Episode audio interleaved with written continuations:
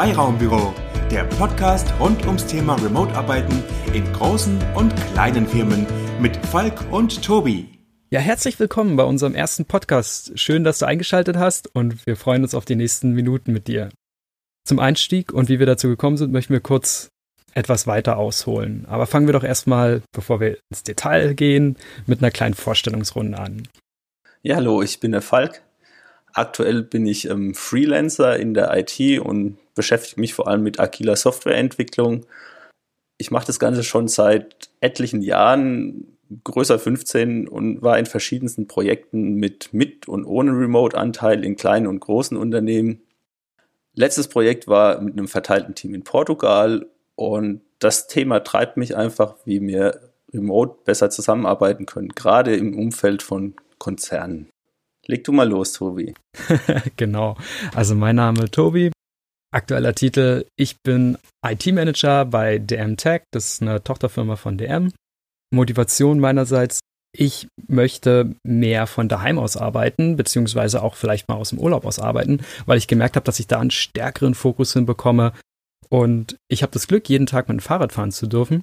Und während ich dann da fahre, fahre ich über eine Autobahn und sehe immer, wie die Autos im Stau stehen und denke mir, Mensch, kann man da nicht was machen? Und meine Berührungspunkte bisher mit dem ganzen Thema Remote-Arbeit, das sind verschiedenste Konstellationen. Ich habe mal als Berater gearbeitet, wo dann ein Kunde in Österreich unterwegs war.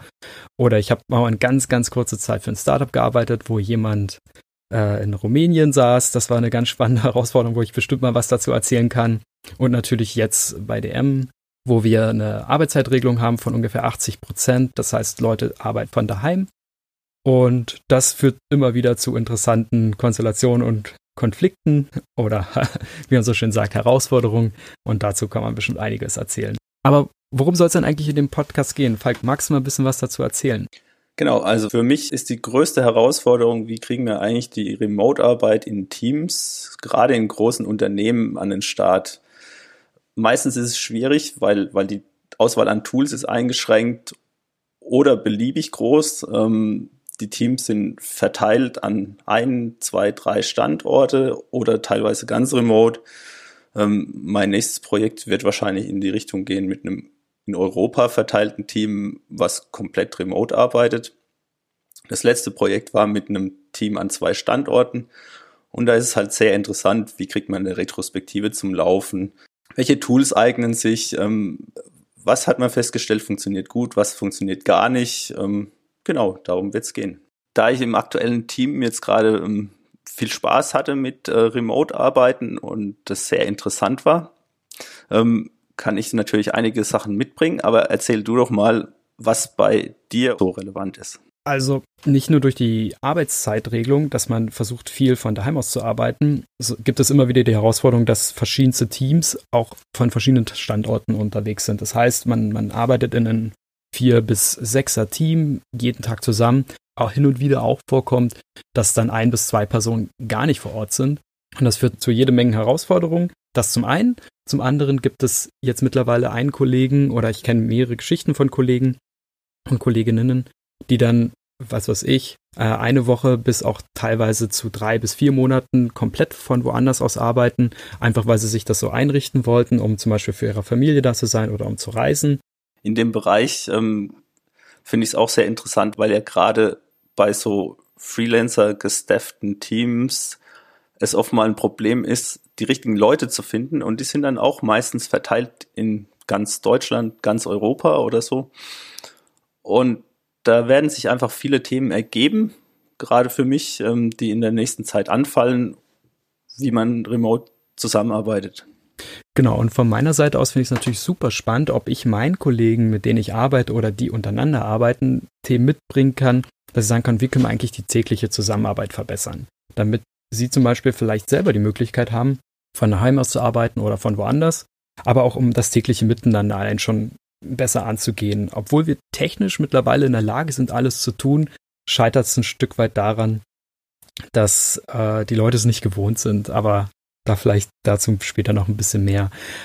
Ähm, um das ein bisschen noch einzugrenzen, wie, sind wir eigentlich dazu gekommen, über das, das Thema reden zu wollen? Ähm, das Ganze ist ein bisschen daher entstanden. Ich war für ein Jahr im Ausland, ich war in Kanada, bin dort gereist und bin mit der Idee zurückgekommen, ich, ich will was aufbauen, ich möchte mein, mein Englisch auch weiter verwenden und so habe ich und mein Chef das Thema ähm, herausgesucht, dass wir das Nearshoring aufbauen wollen. Das heißt, wir suchen uns Standorte in, in näherem Ausland, um einfach auch handlungsfähig zu sein.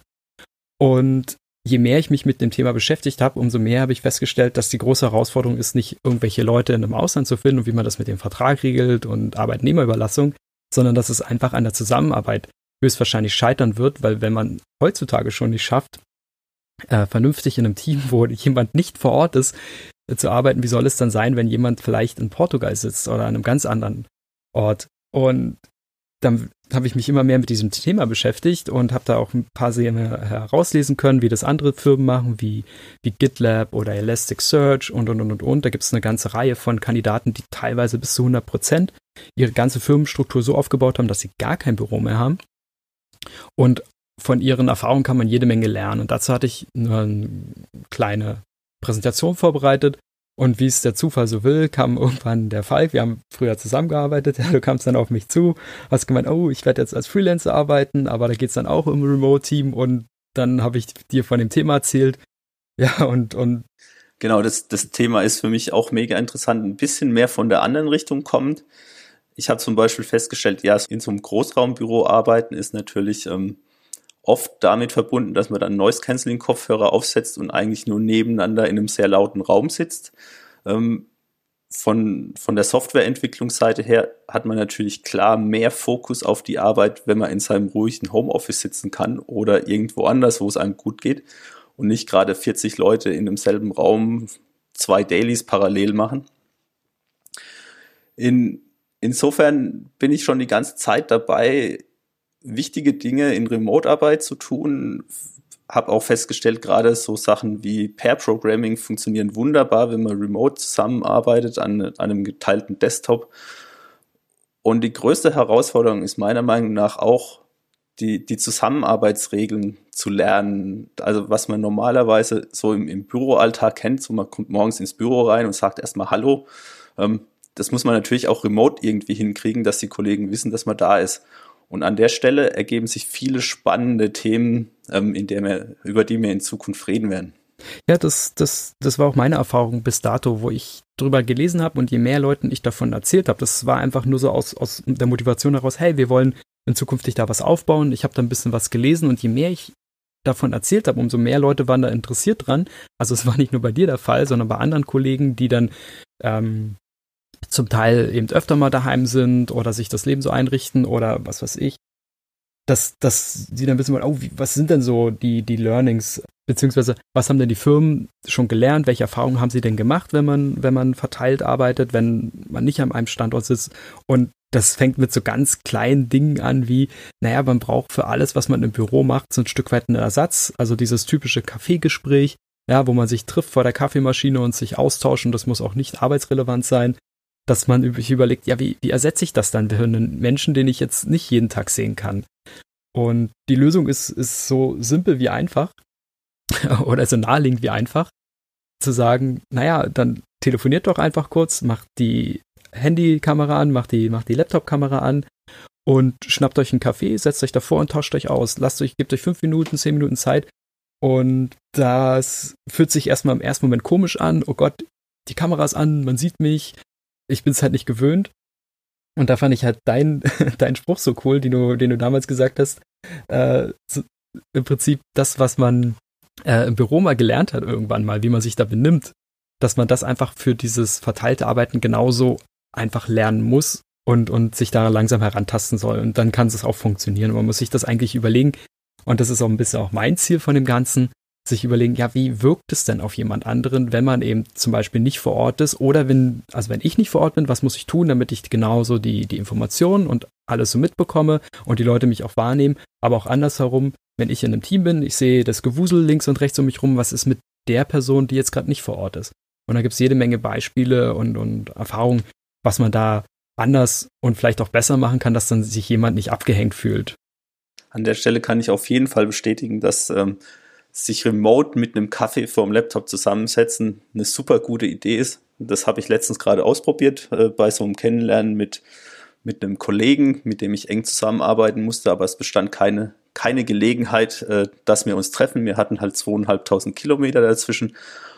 Und das war eigentlich relativ nett, nachdem die erste, die erste komische Minute überwunden war.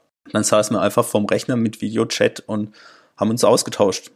So kommt man relativ gut auch mit Kollegen zusammen, die irgendwo ganz anders sitzen. Und es gibt, glaube ich, ganz viele so kleine Stellen im Alltag, wo man feststellt, ja, wäre ich jetzt im Büro, dann hätte ich, dann wäre ich jetzt mal rübergelaufen oder hätte mal zur Tür reingeguckt, was der Kollege treibt. Ähm, und genau dafür brauchen wir Alternativen. Und ich, ich denke, wir werden im Lauf der Zeit ähm, für die verschiedensten Themen Alternativen finden, Ideen vorstellen, ausprobieren, aus dem Alltag berichten, was sich ergeben hat. Und ich hoffe, ihr habt Spaß dabei. genau. Ergänzend dazu, natürlich kann man jede Menge auch nicht nur von, von großen Unternehmen lernen, sondern auch von, von ganz kleinen. Also es gibt dann äh, Freelancing-Portale, es, es, es gibt zum Beispiel in meinem Freundeskreis kenne ich ein, zwei Leute, die dem Thema ähm, Digitalnomaden ganz näher sind, die ja einfach schon seit zwei, drei Jahren, wenn nicht sogar länger, permanent auf Achse sind und für verschiedene Unternehmen, teilweise auch fürs gleiche Unternehmen arbeiten, ihr Geld verdienen und damit ihren Lifestyle, dieses Reisen ermöglichen können.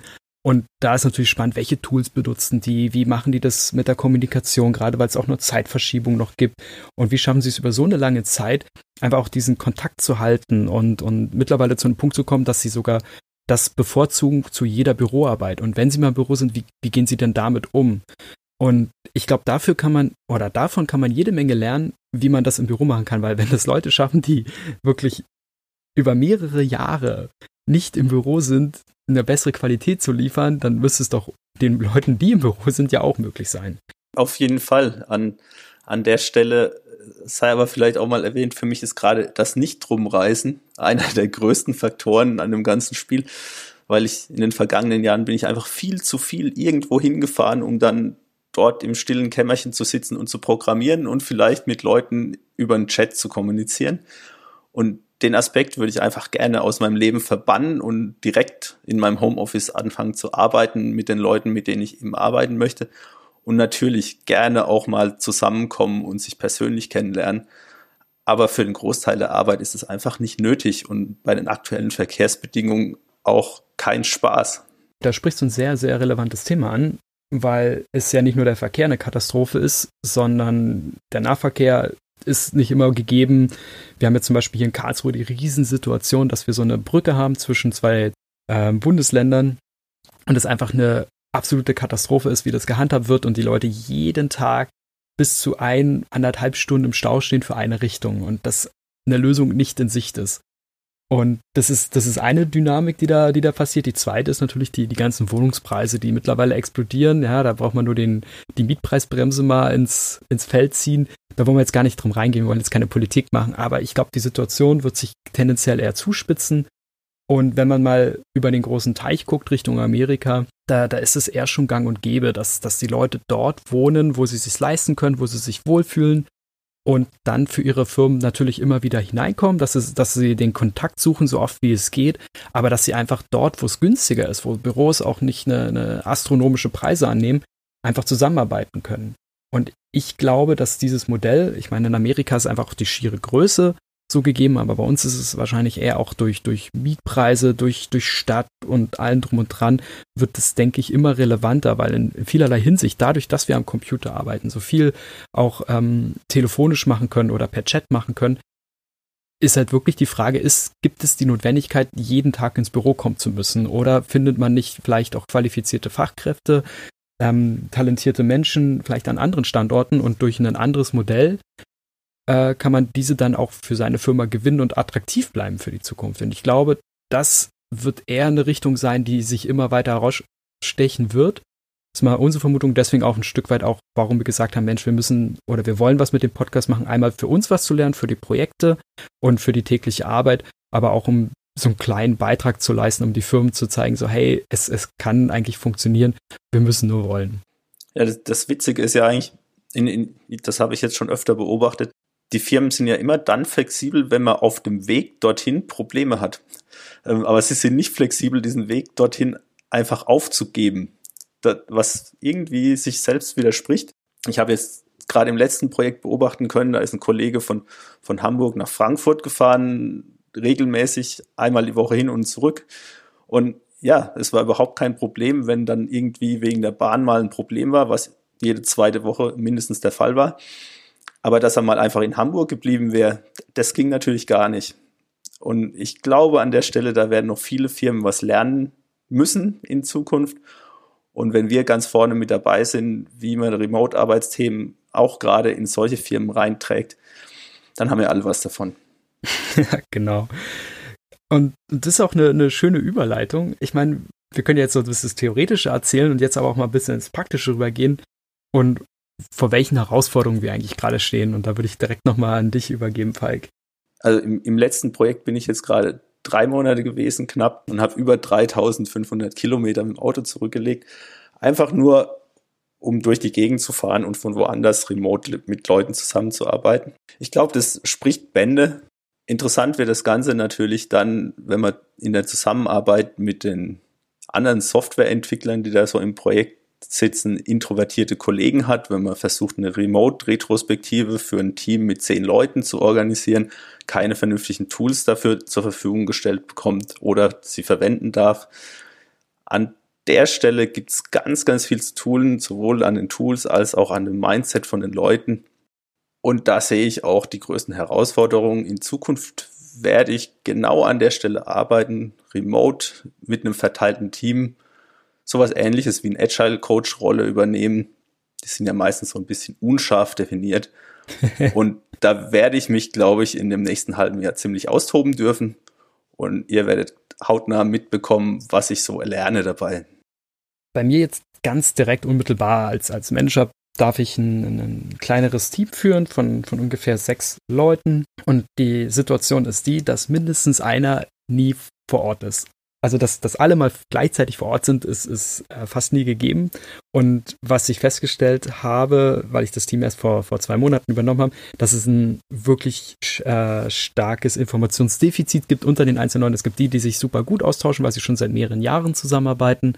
Wir haben aber jetzt äh, die Konstellation, dass wir mit zwei Dienstleistern zusammenarbeiten, plus jemand, der dann frisch dazugekommen ist und es total schwierig ist für diese Leute, die, die neu dazugekommen sind, beziehungsweise nicht schon ewig mit denen zusammenarbeiten, mitzubekommen, ja, was, was war denn jetzt, was ist denn abgesprochen, wer ist denn jetzt gerade wo dran?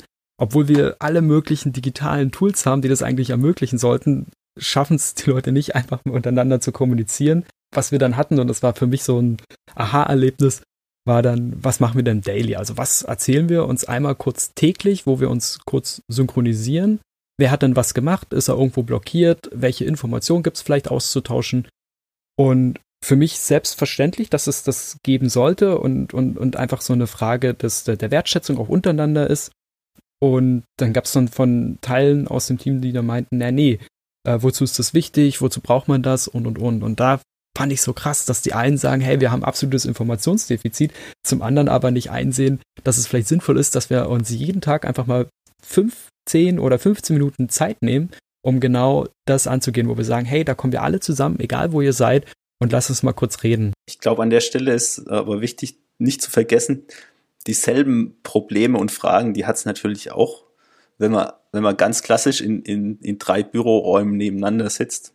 Genau, genau das ist mir auch schon passiert. Da hatte ich auch einen Kollegen, der hat gesagt, ja, dieses Daily, das ist ja völlig unnütz. Aber ich glaube, die Remote-Arbeit verschärft das Ganze noch, weil man halt eben nicht normal mal eben kurz zusammensitzen kann, sondern einfach, wenn, wenn man da, ich sag mal, wenn man da vor sich hin programmiert, dann, dann ist der Weg zum Kollegen zwar eigentlich nur zwei Mausklicks und vielleicht äh, drei Worte im Chat entfernt, aber der ist, glaube ich, noch schwieriger zu gehen im ersten Moment, wie wenn man die Kollegen im Büro hat und sich dann an der Kaffeemaschine trifft und, und damit dann schon diese Hürde überwunden hat. Und gerade an der Stelle das Bewusstsein in den Teams zu schaffen und die, die Wahrnehmung dafür, dass man ja miteinander arbeiten kann, dass man miteinander reden kann, dass es eigentlich eine super Sache ist. Man sieht ja sogar in dem, was ich früher in Papierform auf meinen Tisch gestellt habe, ähm, bin gerade beschäftigt, lass mich in Ruhe. Ähm, das kann ich ja eben einfach in meinem Chat-Tool als Status einblenden.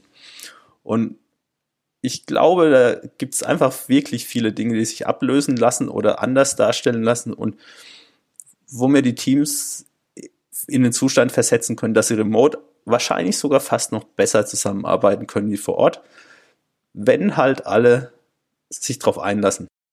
Das ist das Zauberwort, das Einlassen und damit auch wollen. Das ist da, wo es so ein bisschen dran scheitert, dass dieses Verständnis fehlt. So, ja, ich habe ja alle Informationen, was, was hat denn die andere Person für Problem? Ja gut, dann muss halt jeden Tag herkommen. Und das kann halt nicht die Lösung sein, weil der eine kommt von aus der Nähe von Ulm, Karlsruhe, das sind bestimmt 120 Kilometer, wenn nicht sogar mehr. Und es, es gibt keine Möglichkeit. Sprich, wenn, wenn die Person kommt, muss er sich ins Hotel einmieten, irgendwie bei, bei Freunden übernachten. Und im Prinzip ist es so auch so das, was den Preis am Ende auch ein Stück weit drückt, dass wir sagen können, hey, du kannst auch, du musst nicht jede Woche reinfahren von Montag bis Freitag, weil es Quatsch ist. Und ja, fahr mal nach Frankfurt, wenn Buchmesse ist. Ja, genau. Also das sind, das sind so Klassiker, wo ich einfach denke, hey, wenn wir da einfach ein bisschen drauf achten, weil dann kann das ja genauso auch andersrum gehen. Sprich, ich ermögliche nicht nur anderen zu sagen, hey, äh, bleib doch die Woche daheim. Ja, macht, macht irgendwie mehr Sinn. Da bist du, bist du konzentrierter, kannst irgendwie flexibler arbeiten. Sondern ich ermögliche es ja auch mir selbst. Weil die Kollegen, die, die, die das nicht verstehen, die sagen auch gleichzeitig, dass sie super genervt sind von dieser Verkehrssituation, die wir gerade in Karlsruhe haben. Und das finde ich so extrem spannend, ja, dass da irgendwie diese, diese Reflexion halt fehlt. So, hey, wenn ich das besser mache, dann kann es ja auch für mich besser sein. Und das war auch so ein bisschen, wo ich gemerkt habe, Mensch, wenn ich eigentlich dieses ganze Thema Nearshowing richtig gut machen will, muss ich es eigentlich ermöglichen, dass die Leute besser zusammenarbeiten, weil wenn jeder Einzelne ein Stück weit auch selber davon profitiert, dass, die, dass es besser funktioniert, dann ist so, so, so ein verteiltes Team, wo es woanders sitzt, viel, viel einfacher auch akzeptiert, weil es ja nicht ist, oh, ich mach's für jemand anders, sondern hey, ich mache das ja auch alles für mich. Und, und ähm, das war so ein bisschen die Idee dahinter. Das ist zum einen, was wir vor Ort haben, da gibt es natürlich viele, viele weitere Beispiele. Aber es gibt noch ein zweites, das hatte ich noch gar nicht erzählt. Ähm, als ich in, in, in Kanada war, habe ich für ein äh, Ski-Resort gearbeitet mit, mit ganz alten technischen Datenbanken, also es ist auch nichts Spannendes dabei. Was aber ganz cool ist, die finden dort niemanden, also cool für mich, die finden dort niemanden, der das für die kann. Und ich habe denen dann einfach angeboten, Mensch, wie wäre es denn, wenn ich von Deutschland aus für euch arbeite? Ich kann dann zwar wegen der Zeitumstellung und so weiter, kann ich nicht jeden Tag antworten und ich habe ja noch eine andere Firma, aber ist es okay, wenn ich mir das selber einrichte und, und für euch arbeite? Und die meinten dann am Ende, ja, warum nicht? Und das war am Anfang ein bisschen holperig, weil einfach dadurch, dass wir so, so diesen krassen Zeitunterschied haben, ja, das sind so acht bis neun Stunden und, und da habe ich keine Chance, mit denen mal eben zu telefonieren oder sowas. Das muss ich da meinen ganzen Tag irgendwie über Bord werfen. Ist die ganze Kommunikation alles über E-Mail. Und bis dato, toi toi toi, funktioniert das. Also ich habe jetzt ähm, ein zweites Projekt schon gemacht. Das sind immer kleinere Sachen, so mit ein bis zwei Tage im Monat. Nix, nix Großes. Aber davon kann man auch, zumindest kann ich jede Menge lernen, so Mensch, welche Tools machen denn Sinn? Wie kann man da mit umgehen und habe dann die ein oder andere Sache schon auch bei mir im Team dann umgesetzt, ähm, was, was denke ich immer wieder passieren wird. Und das sind so in dem, wo wir uns bewegen, was, was sind da für Herausforderungen und da wollen wir dann auch in Zukunft noch ein bisschen weiter erzählen. Aber um das nicht ganz zu episch zu machen, wollte es eher so einen Geschmack geben, wo das, worum es in diesem Podcast hier gehen soll und euch nochmal einen kleinen Ausblick geben. Ja, wie geht's denn jetzt eigentlich genau weiter? Ich glaube, wir werden eine große Vielfalt an verschiedenen Themen haben. Das wird irgendwie gehen von, von coolen Kollaborationstools, mit denen man remote irgendwas organisieren kann, Umfragen, Retrospektiven, sonstige Termine, über welche Dinge sind eigentlich in der, in der Kommunikation zu beachten, weil uns fehlt ja dann einfach teilweise das Gesicht vom, vom Gegenüber oder, oder die Untertöne. Da helfen zwar Emojis so ein bisschen, aber das ist natürlich nicht das Gleiche. Und dann natürlich auch, wie passt das Ganze in die Konzern- und Unternehmenswelt rein? Worauf lassen sich Auftraggeber ein? Was können die sich vorstellen? Und wie bringt man dazu, vielleicht doch über Remote-Arbeit nachzudenken? Absolut. Und mein Ziel wäre erreicht, wenn wir es schaffen, Leuten zu ermöglichen, dass sie dann vielleicht zwei bis drei Wochen entweder von daheim, ja, was du vielleicht präferieren würdest, oder in meinem Fall aus der Karibik auszuarbeiten. Und dann hätten wir wirklich viel erreicht, wenn das möglich ist, auch wenn das vielleicht Stand heute nicht am Horizont steht. Ich hoffe oder wir hoffen, dass das hat euch Spaß gemacht, bis hierhin zuzuhören. Das sollte ein bisschen Appetit anregen auf die nächste Folge in Teil 2, wo wir das Ganze noch weiter beleuchten und uns mehr Zeit dafür nehmen. Wenn euch das gefallen hat, lasst uns eine Bewertung da, gebt uns Feedback. Wir freuen uns über wirklich jede Interaktion, die uns dann weiterhilft. Und wenn du aber selbst ein Thema hast, du Fragen, Anregungen, Wünsche, dann melde dich doch einfach unter www.freiraumbüro.com oder schreib uns eine E-Mail an freiraumbüropodcast.gmail.com. Vielen Dank von meiner Seite. Von meiner Seite auch vielen Dank fürs Zuhören und probiert einfach mal aus, ein bisschen mehr remote zu arbeiten. Freiraumbüro ist ein unabhängiger Podcast produziert von Tobias Sano und Falk Appel. Er ist lizenziert unter der Creative Commons Lizenz, Namensnennung nicht kommerziell 4.0. Die Links zu unserer Webseite, den sozialen Netzwerken sowie zu der Lizenz findet ihr in den Show Notes. Bis zum nächsten Mal. Ciao.